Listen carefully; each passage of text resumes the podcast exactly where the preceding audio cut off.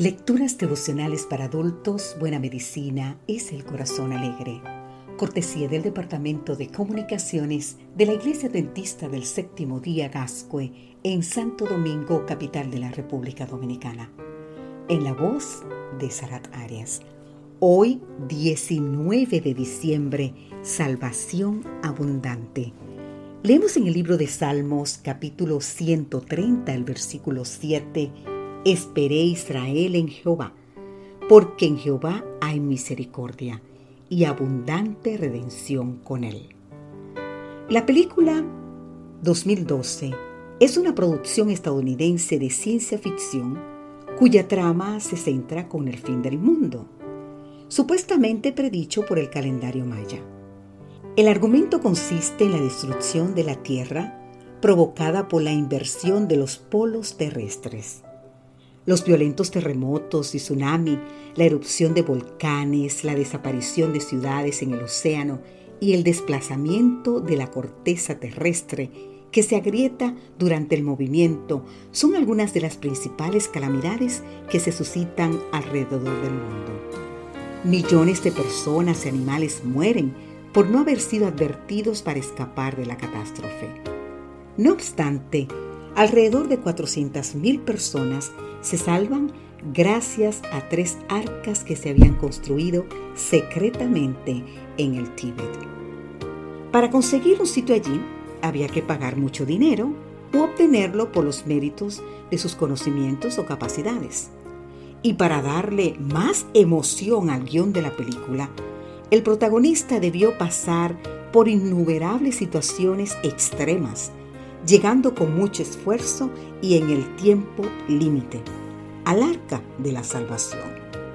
Y como no había un puesto previsto para él, debió ingresar de manera encubierta. ¡Wow! El fin. El fin viene sobre las cuatro extremos de la tierra. Anuncia el profeta Ezequiel en el capítulo 7, versículo 2. Ahora bien, ¿crees que serán salvos unos pocos privilegiados que con sus méritos o esfuerzos hayan pagado uno de los contados lugares disponibles para la salvación? La Biblia enseña que Dios ha hecho una provisión abundante para la salvación de toda alma. Por los méritos de Cristo, cada uno de nosotros tiene amplia y generosa entrada en el reino de Dios. Te invito a leer el libro de Segunda de Pedro, el capítulo 1. El plan de Dios contempla el costo por la humanidad completa, con entrada liberada para todo aquel que cree en Él, como nos dice San Juan 3:16. Si alguno tiene dudas, nos dice, convencedlo en Judas 22. A quien vemos en el camino, nos ruega, fuérzalos a entrar en Lucas 14:23. En cierta ocasión, un joven estaba angustiado porque temía haber cometido el pecado contra el Espíritu Santo.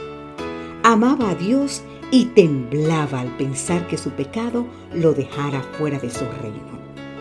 Este muchacho necesitaba confiar en las palabras de Cristo. Al que a mí viene, no le echo fuera, como nos dice San Juan capítulo 6, el versículo 37. Pero ignoraba que estaba siendo atraído por el Espíritu Santo que convence al mundo de pecado, de justicia y de juicio, como nos dice San Juan 16, 8.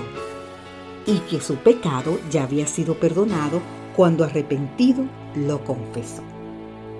Querido amigo, querida amiga, en este día te invitamos a agradecer a Dios por su disposición para salvar, por haber hecho una provisión abundante y porque los únicos méritos que cuentan son los del Salvador. Que Dios hoy te bendiga en gran manera.